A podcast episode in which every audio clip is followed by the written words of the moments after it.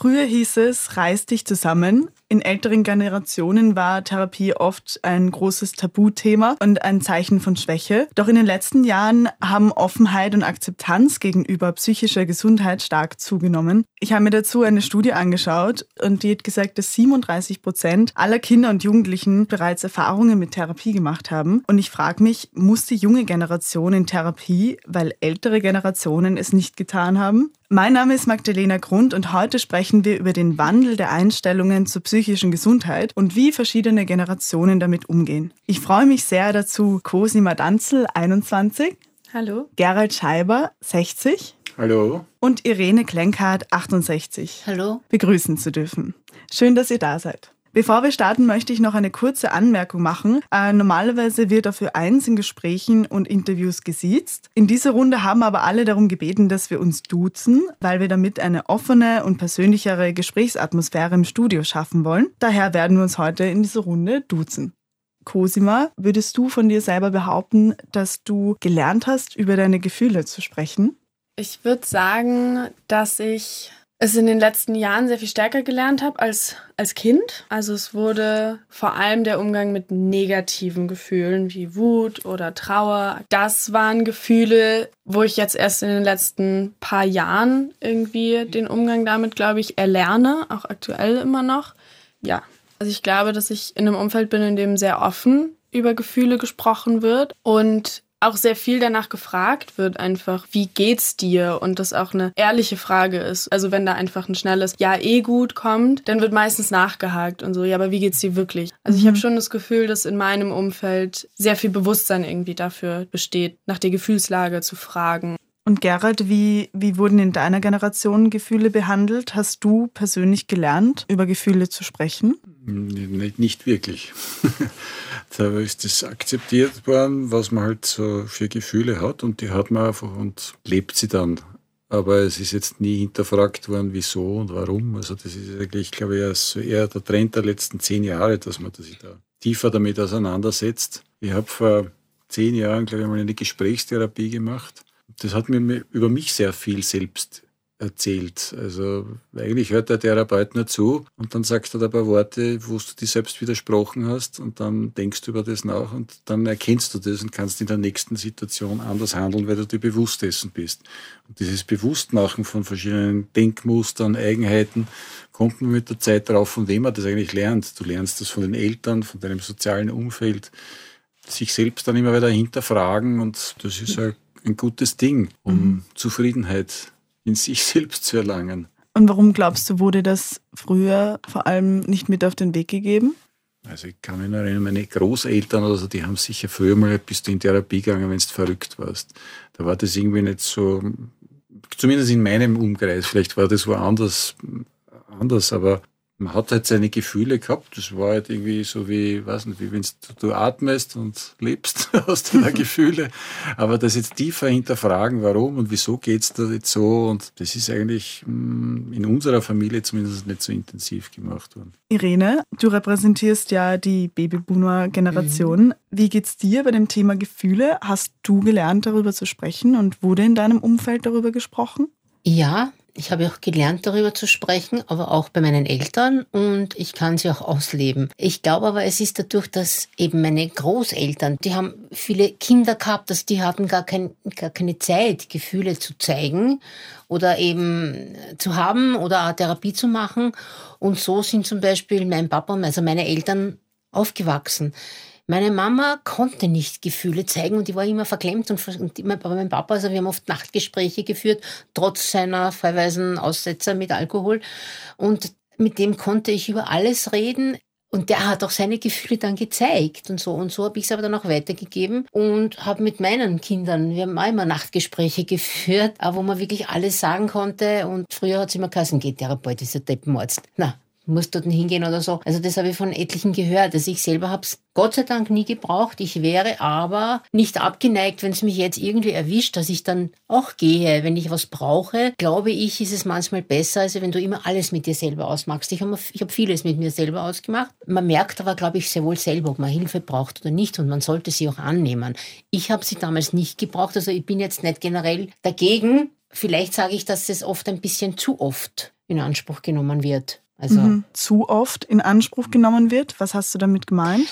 ich glaube, man hat sich vielleicht früher mehr mit sich auseinandergesetzt, weil man ihm keine Hilfe bekommen könnte. Und heute glaubt man vielleicht, der Mensch kann dir besser helfen als du dir selber. Ich glaube, viele Leute geben das einfach gerne ab. In Amerika ist das zum Danke. Beispiel hip, dass Genau das, das. du hast einen Therapeuten, der Ja. löst meine Ja. Probleme für mich. Da gehen die schon Aber in eigentlich ist, haben die einen falschen Ansatz dafür. Nicht? Du musst Mhm. eigentlich den Therapeuten als Hilfestellung nehmen, damit du draufkommst, Ja.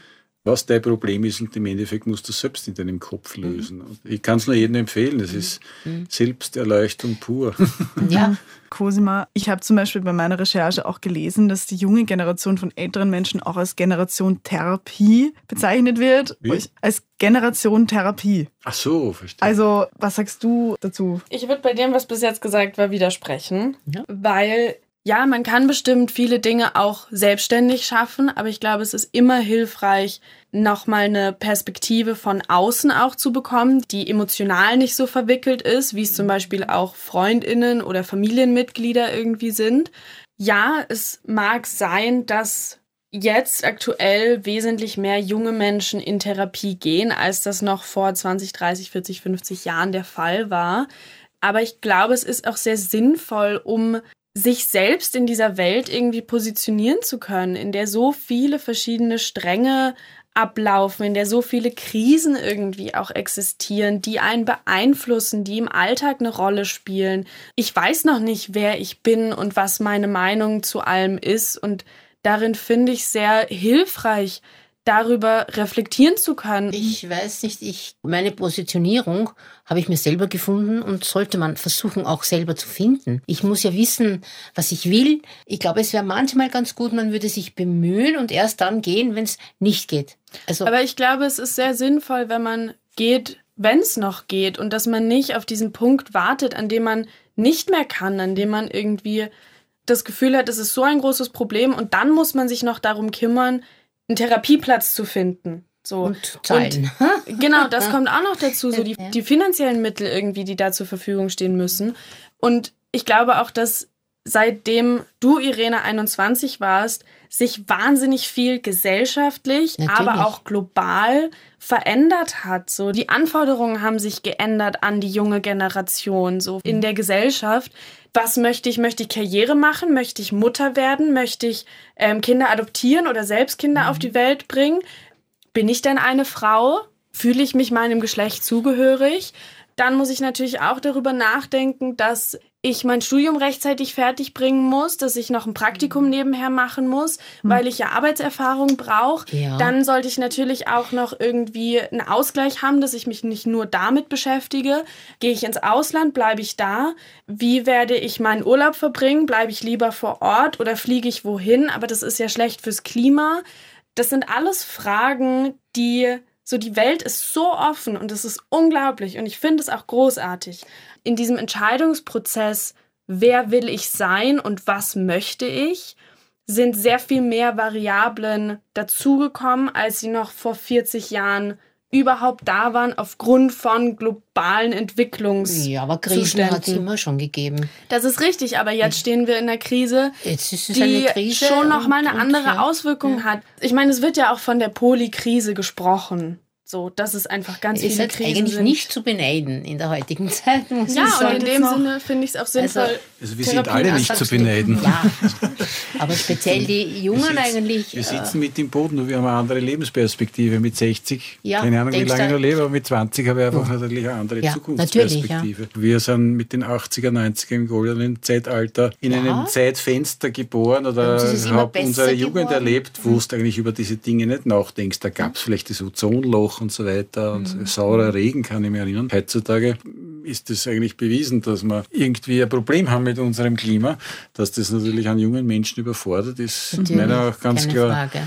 Ich sage, sie sind eigentlich nicht Ich habe volles. Verständnis eigentlich dafür, dass jemand sich einfach Hilfe holen Ja. will, weil er überfordert ist. Gerald, ich würde jetzt gerne wissen, wie offen sprichst du persönlich über Therapie? Und hast du persönliche Erfahrungen mit Therapie gemacht? Ja, also ich habe eine Gesprächstherapie gemacht nach einer Trennung, wo ich halt, wo es mir nicht gut ging, eineinhalb Jahre und das hat mir eigentlich wirklich sehr weit gebracht. bist immer mehr Gefangener in deinen Automatismen, die halt von deinen Eltern kommen und das muss so sein und das magst du jetzt so. Das hinterfragt man dann irgendwann einmal, warum mache ich das eigentlich? Und dann sagst du, ich könnte es eigentlich anders auch machen. Und dann magst du es anders und deine Zukunft verändert sich. Ne? Irene, da wollte ich jetzt auch das Wort an dich richten. Denkst du dir manchmal, dass es vielleicht schlauer gewesen wäre, wenn du in Therapie gegangen wärst? Hm, ich weiß es nicht. Ich glaube nicht. Es, es, war der Weg vorgezeichnet. Es ist uns gut gegangen. Natürlich ist es jetzt schlecht und natürlich mache ich mir auch Gedanken über meine Kinder, meine Enkelkinder, was da wird. Ja? Aber da nützt mir jetzt ehrlich gestanden, da würde mir jetzt keine Therapie helfen. Das Warum Problem haben du, alle, weil das Problem alle haben. Aber trotzdem ist es ja auch ein Problem, das du selbst hast. Und nur weil es alle haben, heißt das ja nicht, dass es. Ja, aber mir geht es jetzt dabei nicht so, dass ich sage jetzt, oh, ich bin jetzt gedrückt, ich, ich brauche das jetzt, weil sonst weiß ich nicht mehr, mehr was ich tue. Das, das heißt, für dich ist eine Therapie erst dann relevant oder notwendig, wenn kein anderer Ausweg wenn ich das mehr Gefühl möglich ist. habe und so viel kenne, also so gut kenne ich mich und, und auch meine Psyche, also wenn ich jetzt das Gefühl hätte, ich weiß jetzt keinen Ausweg, dann würde ich es auch machen. Ja? Aber wenn der Leidensdruck sehr hoch ja, richtig, ja, ich glaube, das ist das Grad des Leidensdrucks, bis man dann wirklich sich ja. entscheidet. Wenn ich mit meiner Therapeutin spreche, dann ist mein Wohl steht im Vordergrund. Ja. Es ist nicht ja, ja. ausschließlich Steht Negatives. Mhm.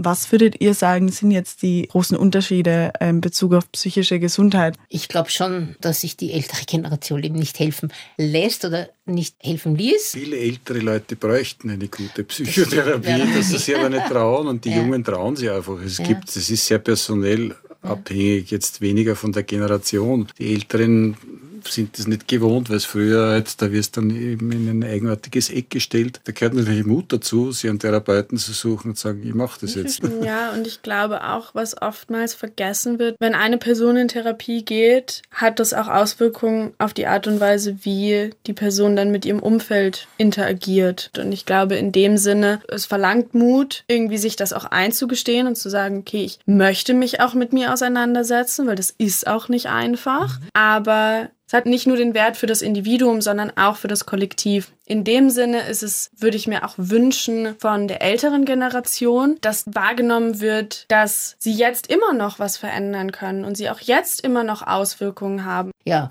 Physiotherapien habe ich schon einige gemacht, aber noch keine Psychotherapie. Und was man in dem Ganzen auch nicht vergessen darf, äh, Therapie muss man sich natürlich auch leisten können. In diesem Sinne möchte ich mich herzlich von euch verabschieden. Ich freue mich sehr, dass ihr heute da wart. Es war ein super schönes Gespräch. Vielen, vielen Dank. Danke. Danke. Dankeschön.